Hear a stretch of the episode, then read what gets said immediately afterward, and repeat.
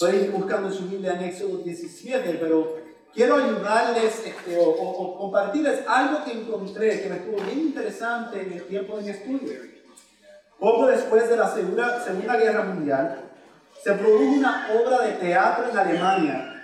El mismo era titulado La señal de Jonás y fue escrita por un pastor luterano, Gunther Gutenberg, así se dice, no sé cómo se dice en español y apareció justo cuando el pueblo alemán se enfrentaba a los horrores del holocausto.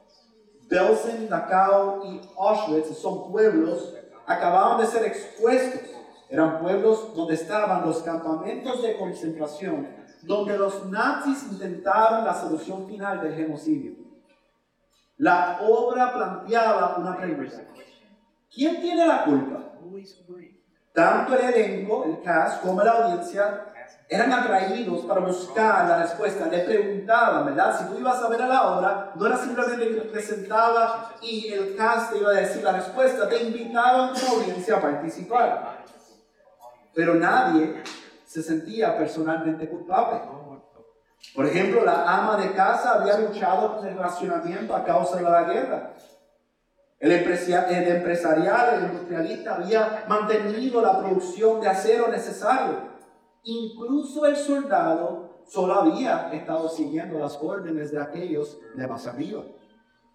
Pero el problema es que al defender cada uno su inocencia, los acusados se convertían en acusadores, acusándose uno a los otros. Todos eran culpables en diferentes grados, algunos por palabras y otros por silencio. Algunos, algunos por lo que hicieron, por sus acciones, pero también otros por lo que no hicieron. Bajo su culpa empezaban a usar la misma excusa.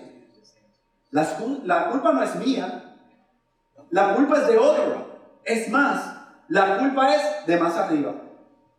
Más arriba en el ejército, más arriba en el partido, más arriba. La verdadera culpa estaba mucho más arriba. Es más, decían, Dios quiere la prueba. Él es el que va a ser puesto a prueba. Dios es el que debe ser puesto en juicio.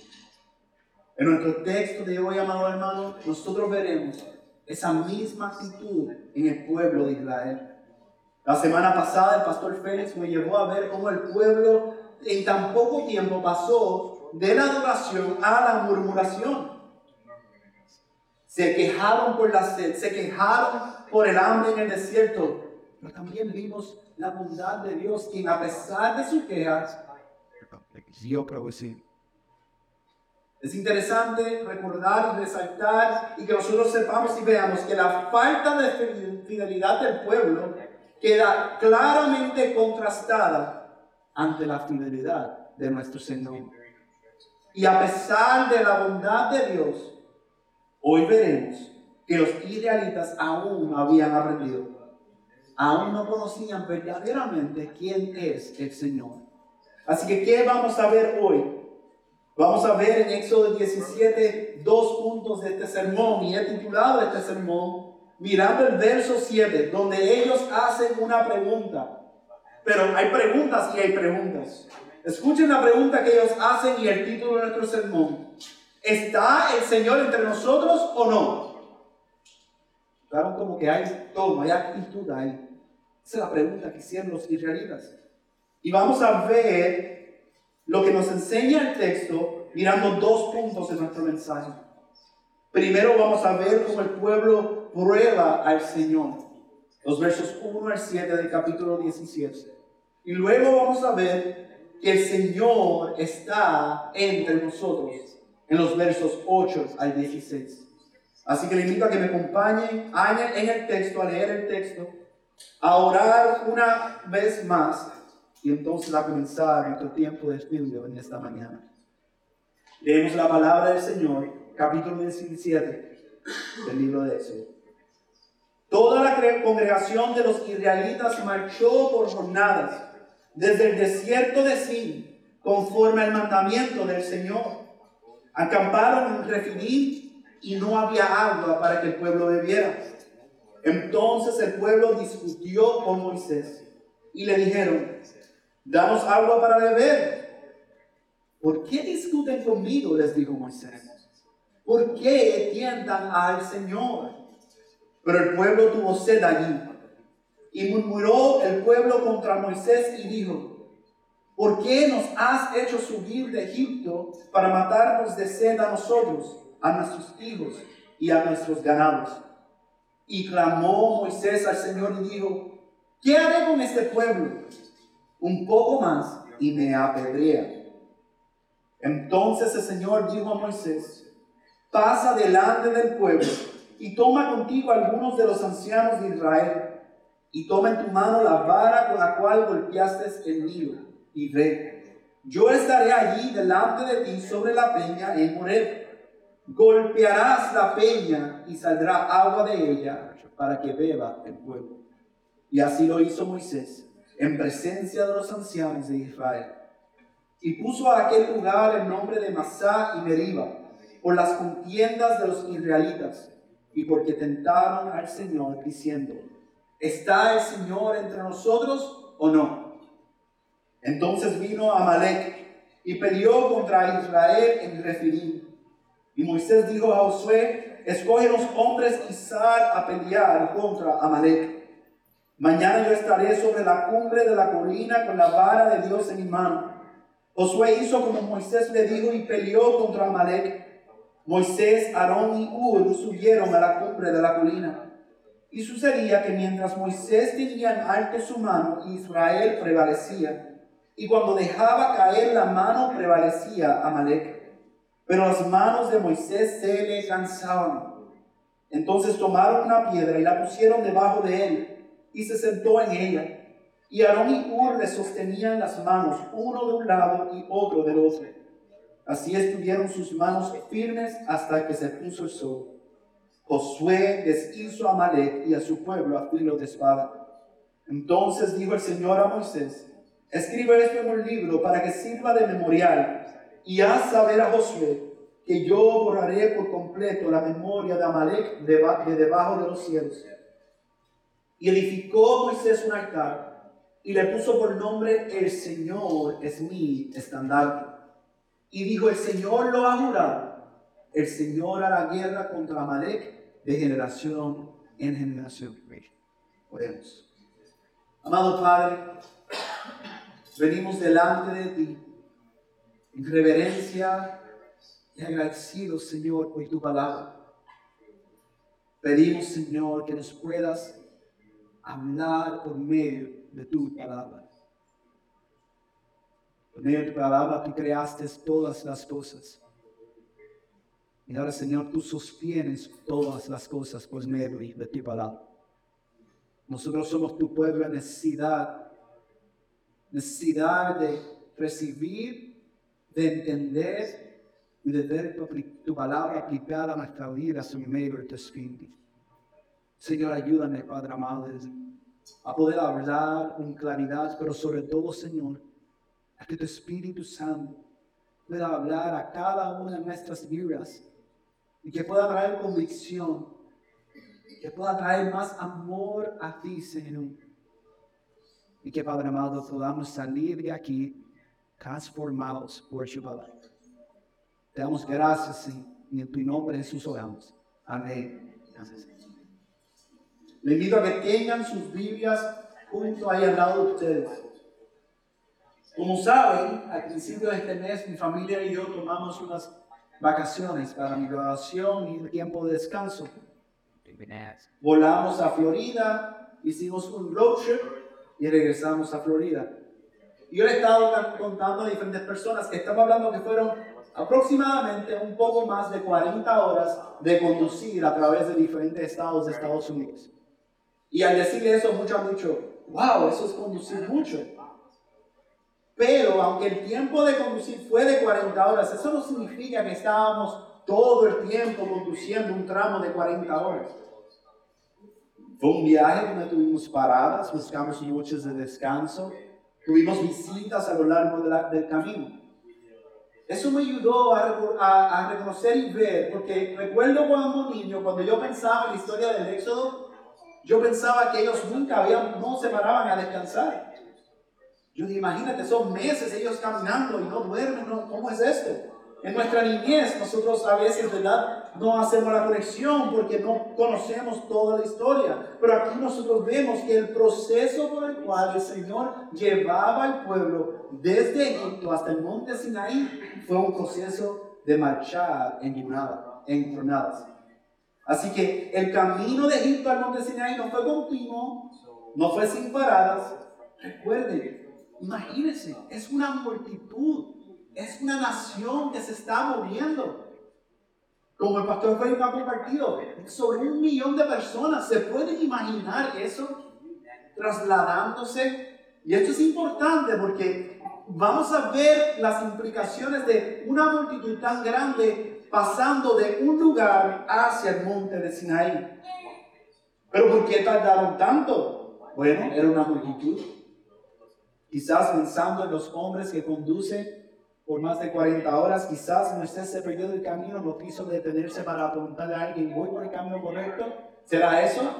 No, no era eso, amados hermanos. La razón por la cual ellos tardaban es porque Dios mismo iba guiando al pueblo. Dios a través de Moisés, pero la presencia de Dios estaba guiando al pueblo. Miren Éxodo 13, 21 y 22, lo que nos dice justo antes de ellos pasar el mar rojo. Dice, el Señor iba delante de ellos de día en una columna de nube para guiarlos por el camino, y de noche en una columna de fuego para alumbrarlos, a fin de que anduvieran de día y de noche. No quitó de delante del pueblo la columna de nube durante el día, ni la columna de fuego durante la noche. Esas dos, la nube y la columna de fuego, son unas teofanías, son una representación de la presencia de Dios con el pueblo. ¿Significaba que la, nube estaba en constante movimiento? No. Pero la presencia de Dios estaba ahí con el pueblo. Y eso es lo que nosotros vemos en el primer verso, donde nos dice que toda la congregación de los israelitas marchó por jornadas desde el desierto de Sin, conforme al mandamiento del Señor. ¿Quién se refería a eso? Si la nube se mueve, el pueblo se movía. Si la nube permanecía, el pueblo esperaba. El pueblo quería asegurar caminar conforme al mandamiento del Señor. O sea, querían seguir la dirección del Señor mientras caminaban a través del desierto. Y llegaron a un lugar donde dice que acamparon en Refidim y no había agua para que el pueblo pudiera beber. Es interesante porque la palabra definir podría parecer, yo sé que es una palabra que nosotros usamos todos los días, ¿verdad? Exacto, ¿Saben lo que significa la palabra definir? Significa lugar de descanso. Claro, cuando ellos llegaron quizás no tenía ese nombre. Quizás vino a tener ese nombre a causa de la experiencia que ellos van a tener. Pero yo no sé ustedes, si ese es lugar de descanso, yo me imagino que estaban bastante decepcionados cuando llegaron ahí. Llegaron ahí y se encontraron con un problema. No había agua para el pueblo poder beber. Ahora, si eso nos suena familiar, es ciertamente nosotros la semana pasada pudimos recordar lo que ocurrió en el capítulo 15, cuando llegaron a las aguas amargas de Mara. No encontraban agua para poder beber. El Señor proveyó, el Señor este, intercedió, el Señor hizo que esas aguas amargas se volvieran dulces, ¿verdad? Moisés siguió la instrucción del Señor. Así que recuerden nuevamente, ahora está el pueblo de Israel de haber pasado de un lugar que era como un oasis, caminando por el desierto, llega a este nuevo lugar donde se tienen que detener, van a acampar y se encuentran en el desierto y sin agua. Recordamos lo que describe lo que Dios está haciendo con este pueblo durante todo este tiempo. Podemos recordar el propósito de Dios en santificar este pueblo. Y Dios lo está haciendo, llevándolos al lugar llevarlos de un lugar donde ellos quizás pensaban que tenían toda la provisión que ellos necesitaban, porque habían estado en ese oasis, ¿verdad? ¿Se acuerdan de las 70 palmeras? De los, este, las fuentes de agua que tenían en abundancia, a un lugar donde no tenían nada para beber. ¿Cómo respondería el pueblo esto? De seguro el pueblo habría aprendido, ¿verdad? El pueblo habría recordado las obras grandes que hizo el Señor en libertarlos de Egipto. Habría, se habrían acordado de que cuando vinieron y dijeron, tenemos sed, este, no hay agua, no encontramos agua, ¿qué vamos a beber? Que Dios proveyó agua. Habrán recordado que Dios proveyó maná y seguía proveyendo maná, seguía proveyendo carne. Recordaron todo eso, ¿verdad que sí? No. Miren lo que dice el verso 2 y 3. Entonces el pueblo discutió con Moisés y le dijeron, danos agua para beber.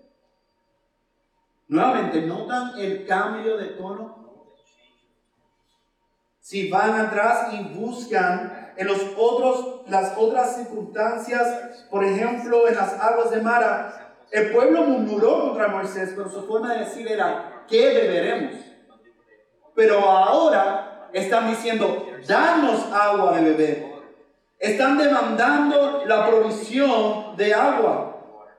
El pueblo pasó de estar murmurando a simplemente preguntar, ahora a contender, a discutir. Y esto es importante, porque es la primera vez que se usa esta palabra. Hay una intencionalidad de, que se está haciendo para que entiendan, no es simplemente una petición, no es simplemente una queja, es una queja que va acompañado de una demanda. Tanto así que Moisés les dice, ¿por qué discuten conmigo? Pero él otra vez le recuerda, no solamente es con Moisés, ¿por qué tientan al Señor? ¿Por qué están probando al Señor? Su contexto inmediato nos dice, pero el pueblo tuvo sed allí y murmuró el pueblo contra Moisés y dijo, ¿por qué nos has hecho subir de Egipto para matarnos de sed a nosotros, a nuestros hijos y a nuestros ganados? Hermanos, esa es la cuarta vez que el pueblo murmura. Digo a ustedes, pero ah, pues, se pueden imaginar la posición que está Moisés venir delante del Señor y decir, recuerda, yo no quería venir a libertad y todo lo que hacen ahora es murmurar, no en contra mí, sino en contra de en eso. Esta es la cuarta vez, pero hay un cambio grave en esta ocasión con ellos discutir. Porque aunque es la cuarta vez que murmuran, en esta ocasión es el pueblo que está buscando tentar y probar al Señor. Están diciendo, verdaderamente tú eres así. Verdaderamente tú eres Dios. ¿Qué hace Moisés en respuesta a esa circunstancia? Versos 4, 5, 6 y 7 nos dice que Moisés clama al Señor y dice, ¿qué haré en este pueblo? Un poco más y me, apedrea, me apedrearán. Esa vez la dijo la dije. El, el apedrear, el tomar piedras para matar a una persona, ¿saben lo que era eso? Era una sentencia de muertos. Básicamente el pueblo está diciendo, tú nos has traído a este lugar para morir. Y si vamos a morir, tú vas a ser el primero en morir porque por culpa tuya nosotros estamos aquí. Así que imaginen la gravedad de la situación. Yo no creo que Moisés, este, estas palabras están escritas para tratar de exagerar sus circunstancias. Él está describiendo la actitud del pueblo que están molestos, que están demandando y que su vida realmente está en peligro. Verso 5 dice, entonces el Señor dijo a Moisés, pasa delante del pueblo y toma contigo algunos de los ancianos de Israel y toma en tu mano la vara con la cual golpeaste el Nilo y ve. Y yo estaré allí delante de ti sobre la peña y oré golpearás la peña y saldrá agua de ella para que beba el pueblo. ¿Y qué nos dice que hizo Moisés? Y así lo hizo Moisés en presencia de los ancianos de Israel. Y a causa de eso puso aquel lugar el nombre de Masá y Meriba, por la contienda de los israelitas y porque tentaron al Señor diciendo, ¿está el Señor entre nosotros o no? El Clowney escribió y nos ayuda a entender lo que está ocurriendo aquí, al poder describir esto. La palabra discutir no expresa adecuadamente el significado del término hebreo. Nosotros quizás pensamos en discutir en una forma de una discusión, un debate, una conversación quizás acalorada.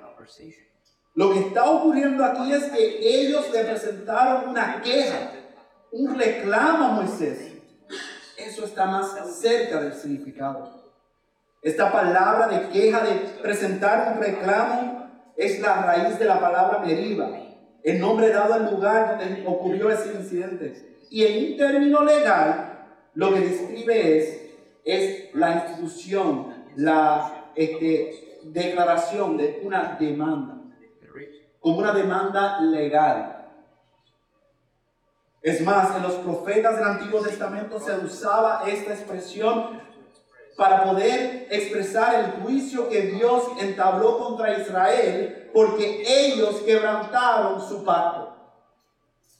Pero en Meriba vemos que es el pueblo de Israel que está designando su demanda contra Dios. Ahora la palabra masá significa probar. ellos están demandando a Dios, reclamándole a Dios y a la vez están probando a Dios. El pueblo está presentando su reclamo, probando a Dios. Entonces lo que vemos que ocurre aquí, la dirección que le da Dios a Moisés es, ok, ellos quieren enjuiciar tendremos su juicio. Él le dice a Moisés que pase delante del pueblo, o sea, a la vista de todo va a ocurrir un juicio. Lleva, se lleva unos ancianos en representación del pueblo de Israel y ellos están de un lado. Junto le dice, trae el instrumento del juicio de Dios mismo que fue dado a Moisés, la vara con la cual golpeó el Nilo. Y Dios dice, si yo estaré sobre las bestias de verdad. Hay un juicio que está delante de nosotros. El acusado Dios, justamente acusado, que ha libertado al pueblo. Del otro lado los ancianos, acusando y demandando a Dios como si él había quebrantado el pacto. ¿Cuál entonces era la acusación del pueblo? Primero, estaban demandando la provisión del Señor, pero a su manera. No estaban pidiéndole al Señor que proveyera. Estaban demandando, danos agua de beber ahora. Ahora, como yo quiero, cuando yo quiero. Pero también al decir que el Señor los trajo ahí a morir, estaban negando la protección y la bondad del Señor. Estaban diciendo, no traiste aquí a morir. Están negando de que Dios prometió protegerlos. Pero tercero, estaban también dudando de la presencia del Señor entre ellos. Estaban diciendo, Dios verdaderamente no está con nosotros. ¿Cuál fue la respuesta de Dios ante tal juicio? ¿Se puede imaginar ser de los ancianos que están delante de Moisés? Ellos saben lo que Dios ha hecho por medio de esa vara, esa vara que representa el poder y la autoridad de Dios de traer juicio. ¿Será ese momento en que Moisés levantará esa vara en contra del pueblo?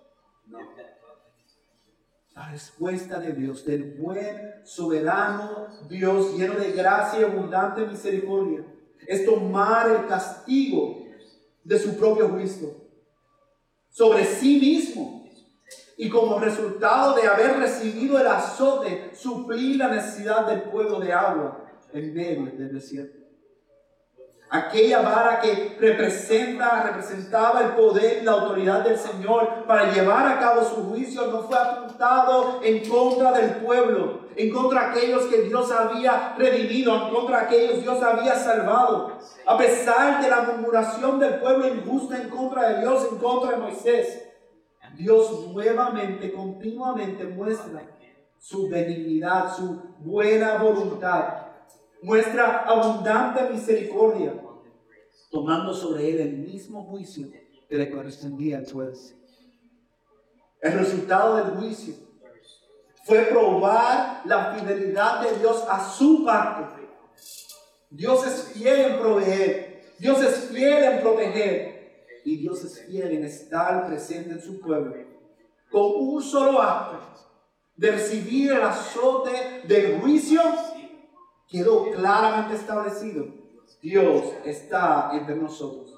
Así que el cuestionamiento que hizo el pueblo, ¿está el Señor entre nosotros o no? En respuesta a eso, Dios dijo, sí, estoy entre ustedes.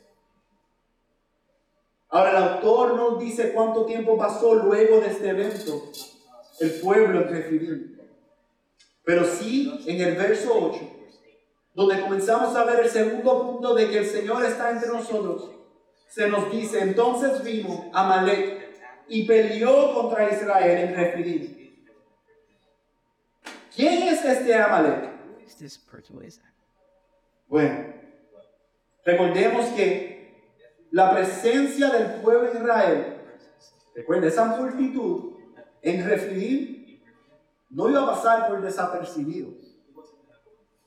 La presencia del pueblo es una multitud de una, un millón de personas que está entrando en la tierra que el Señor lo está encaminando, ¿verdad? Ellos van de camino al monte Sinaí para poder adorar al Señor y poder establecer el pacto entre Dios y su pueblo. Yo seré tu Dios y tú serás mi pueblo.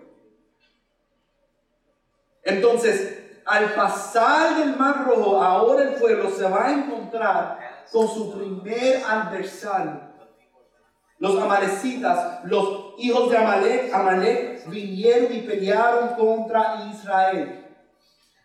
¿Y de dónde viene esa línea de Amalek? Estos eran descendientes de Saúl, de Edom. Por la línea de Elifaz, si ven en Génesis 36, 12 lo pueden ver. Ahora es interesante, no hay indicios que nos diga que fue un ataque provocado. Es más, en números, en Deuteronomios, cuando Moisés está describiendo más detalles de lo que está ocurriendo, él explica de que muchas veces ellos atacaban de una forma cobarde. Ellos como, como una, una leona buscando su presa, no va en contra el más grande, busca el más débil, busca el que se, está más lejos. Y así ellos atacaban, esa era su estrategia militar. Así que no había indicios de que fue un ataque provocado. Pero nuevamente, es una multitud de un millón de personas. Los pueblos están escuchando. Este es el pueblo que el Dios Todopoderoso libertó de Egipto. Su presencia ahora era un problema para ellos y era suficiente para que los amalecitas atacaran y buscaran sacar al pueblo de la tierra. Ellos dijeron, vamos a hacerlo lo más imposible posible, este, lo, lo más difícil posible. Nosotros queremos que ellos se vayan de aquí. Y recordemos, el linaje de la promesa de Dios. Cuando nosotros comenzamos nuestro estudio de Éxodo, nosotros pudimos ver que Dios en el Éxodo está cumpliendo su promesa a Abraham. Aquella promesa del linaje de Dios por medio de Abraham, por medio de Isaac, por medio de Jacob, Israel. Aquel Jacob que obtuvo la primogenitura de su hermano Esaú. Por lo tanto, los amalecitas contenderían contra el pueblo de Israel. ¿Qué hace Moisés ante esta situación?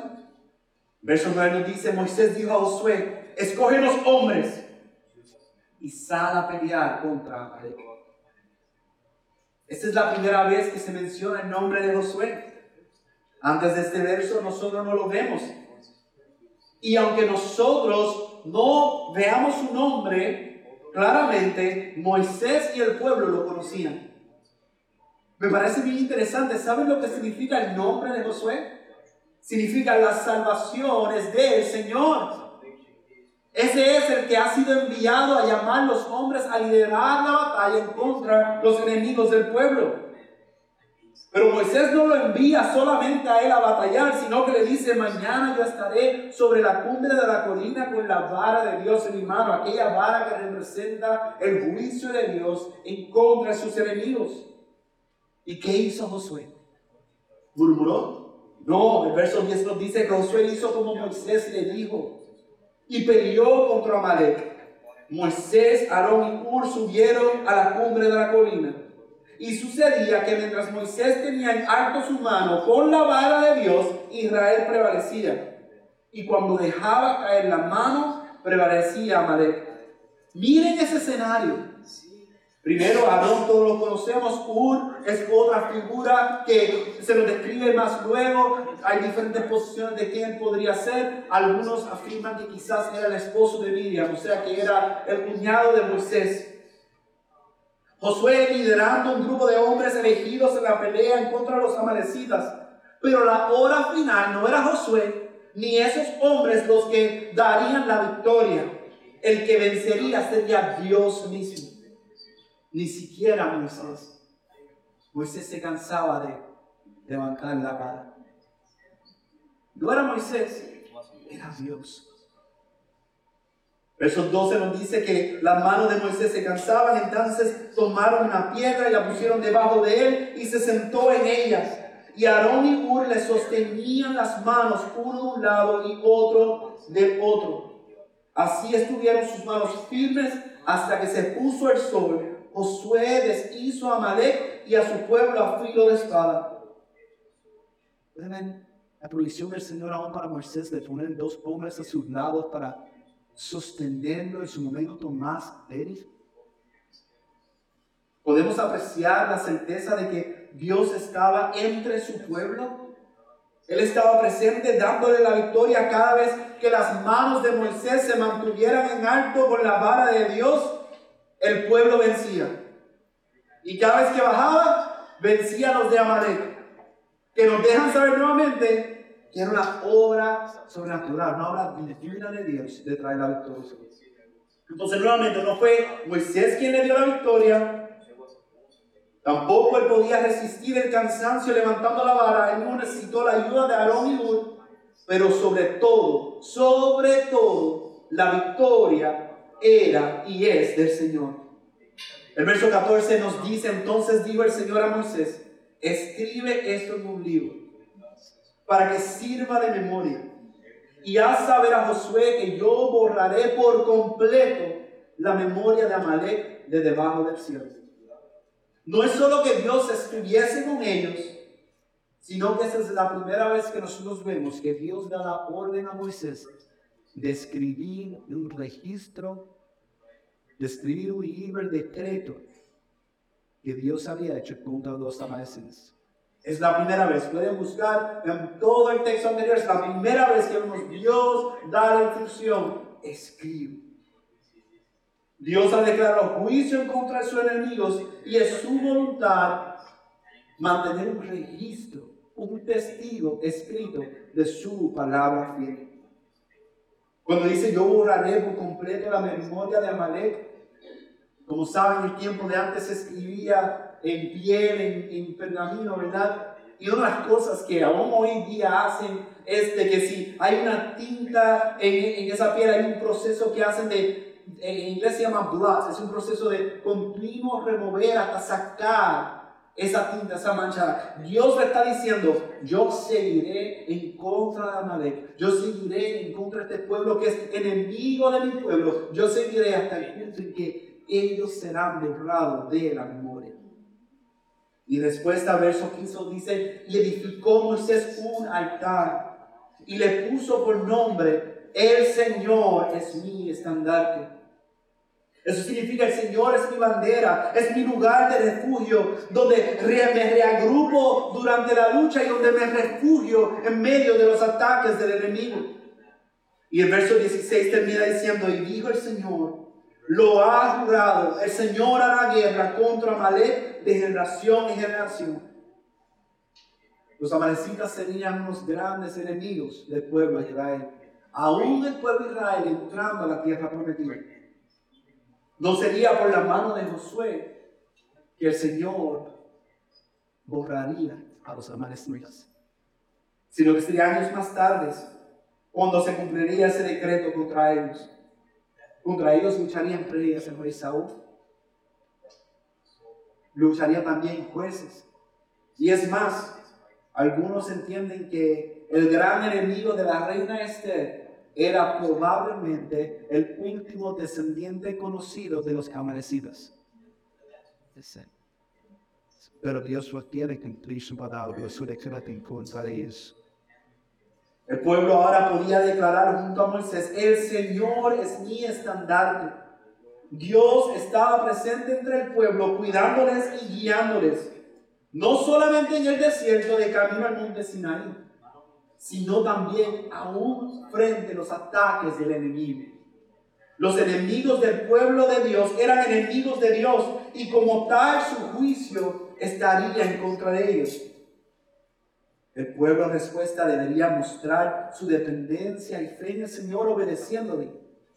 Y Dios mismo daba la victoria, porque la victoria era del Señor.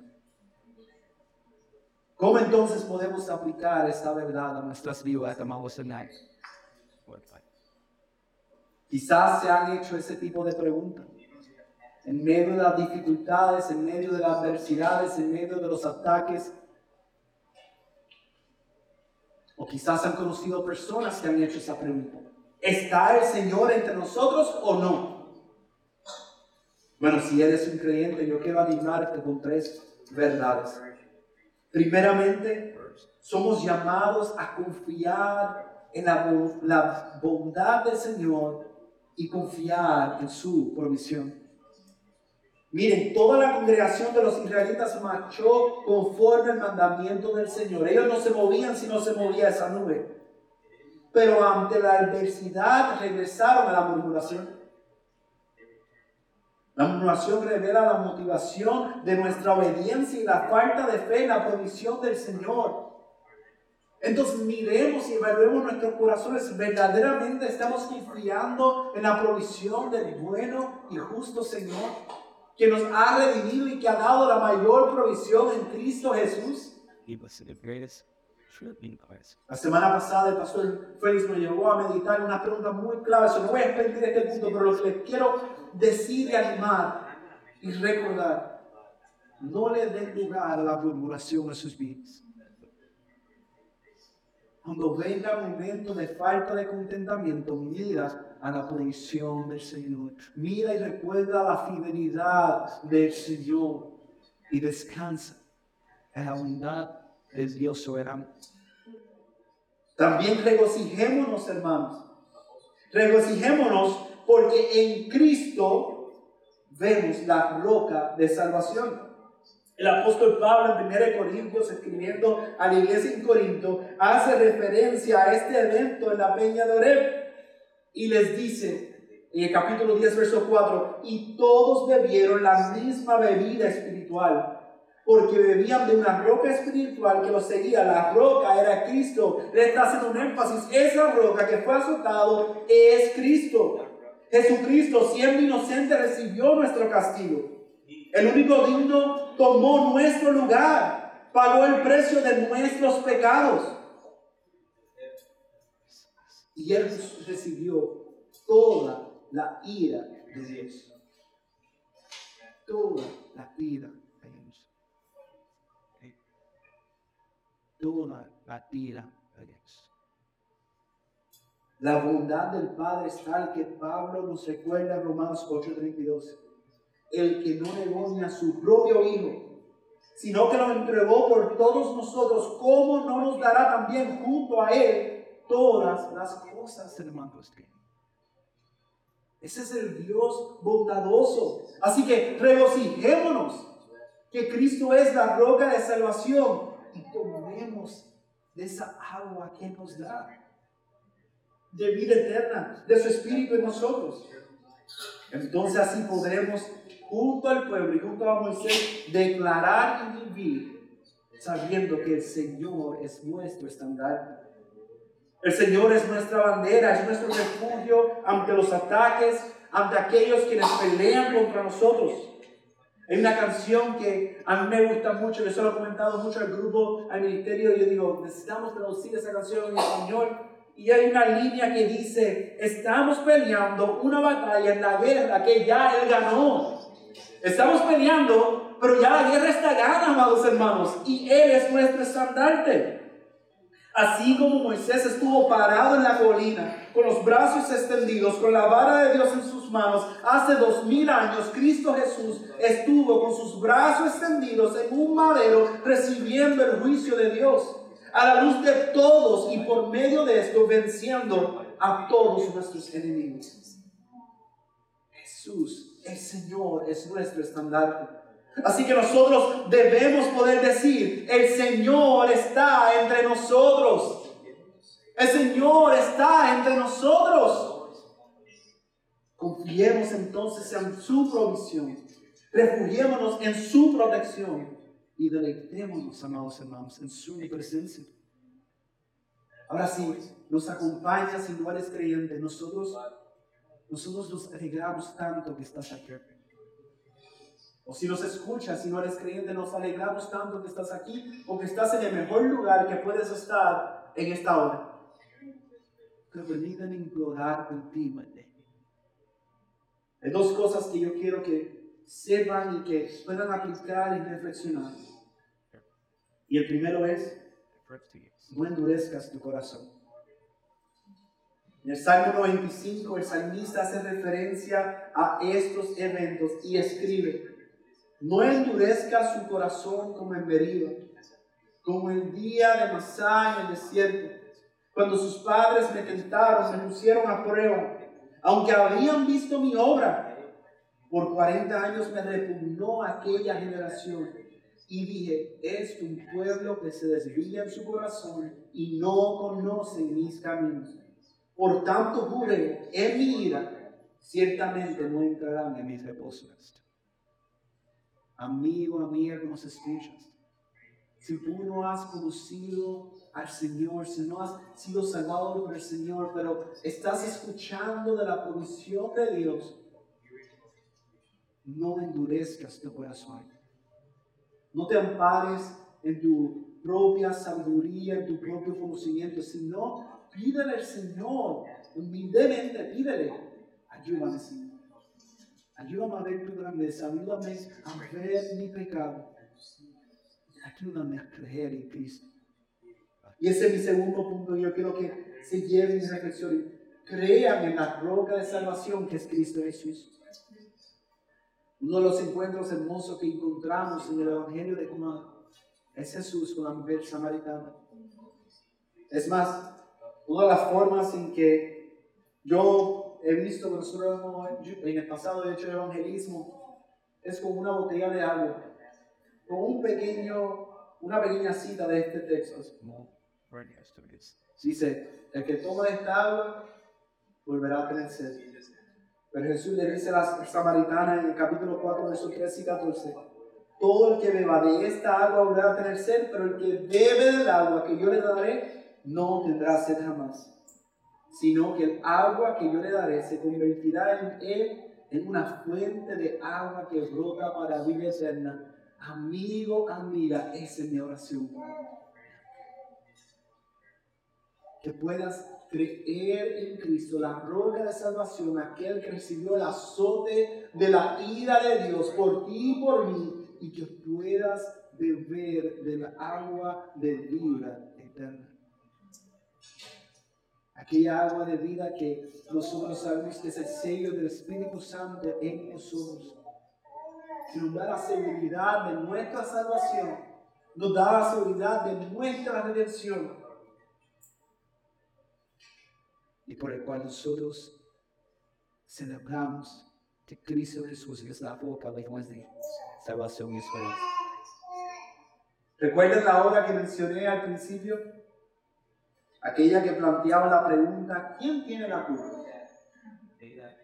En la obra, Dios es acusado, es procesado y es condenado y sentenciado. ¿Cuál fue su condena? Escuchen esto. Las personas decidieron que Dios debía convertirse en un ser humano, un vagabundo en la tierra, privado de sus derechos, sin hogar, hambriento, sediento. Él mismo debe morir y perder un hijo y sufrir las agonías en la paternidad. Y cuando al fin muera, ser deshonrado y ridiculizado. Amados hermanos, eso es exactamente lo que sucedió. Dios envió a su Hijo al mundo y la gente hizo con él lo que los israelitas querían hacer con Moisés. El Hijo de Dios fue un hombre sin hogar, un vagabundo, en la tierra, sin lugar tan siquiera de recostar su cabeza. Tenía hambre y sed, y cuando su vida estaba casi terminada, fue privado de todos sus derechos. Lo desnudaron, se burlaron de él, lo golpearon y luego lo condenaron a sufrir la muerte más vergonzosa y atroz, la muerte en una cruz. Esa roca era Cristo, y porque Él recibió el azote del juicio de Dios en nuestro lugar, ahora podemos confiar en su provisión, protección y presencia. Podemos decir, Dios está entre nosotros. Pero si no has tomado del agua de vida, esa agua de vida eterna que ofrece Jesús, Jesús a nosotros gratuitamente, pero que para Él fue muy costoso si no has nacido de nuevo, si no te has arrepentido de tus pecados, si no has creído en Jesús, como los amanecitas, te encuentras a hermano, ya Cristo ha recibido el azote de la ira de Dios. Corre a Jesús. Refúgiate en la roca de salvación. Mi oración es el que tenga oídos para oír yo porque había escuchado la voz de Dios y que me Amado Padre, te damos gracias por tu palabra en esta mañana. Te damos gracias por tu gran bondad y gracia que vemos. Que a pesar de la murmuración y a pesar de la falta de fidelidad de tu pueblo, tú permaneces fiel. Tú eres el justo, el digno de toda alabanza y gloria. Y en Cristo Jesús hiciste pomba. Hijo de Dios, habitó entre nosotros. Y porque Cristo vino, vivió, murió y resucitó, nosotros ahora tenemos esperanza de vida y de vida eterna. Señor, oramos que tu palabra pueda continuar trabajando en cada una de nuestras vidas, en nuestros corazones, en nuestras mentes. Que tu Espíritu Santo pueda traer convicción y transformación en cada uno de nosotros. Que nosotros podamos confiar en tu provisión y ser agradecidos y tener contentamiento. Que en las dificultades podamos correr a ti en oración, confiando en la protección que tenemos al ser, a encontrar refugio en ti y que podamos declarar que tú, Señor, eres nuestro estandarte, que tú estás entre tu pueblo, que tu presencia es real entre nosotros. Que nosotros, Señor, podamos amarte sobre todas las cosas y proclamar a otros las buenas nuevas de Cristo Jesús, el que tomó nuestro lugar en la cruz y que hoy está sentado en el trono a la diestra del Padre. Señor, gracias. Gracias por tener abundante gracia y misericordia con nosotros. Gracias porque tú permaneces fiel aún en nuestra infidelidad y cada día nos hace más y más a la imagen de Cristo Jesús. En que nombre Jesús oramos. Amén amén.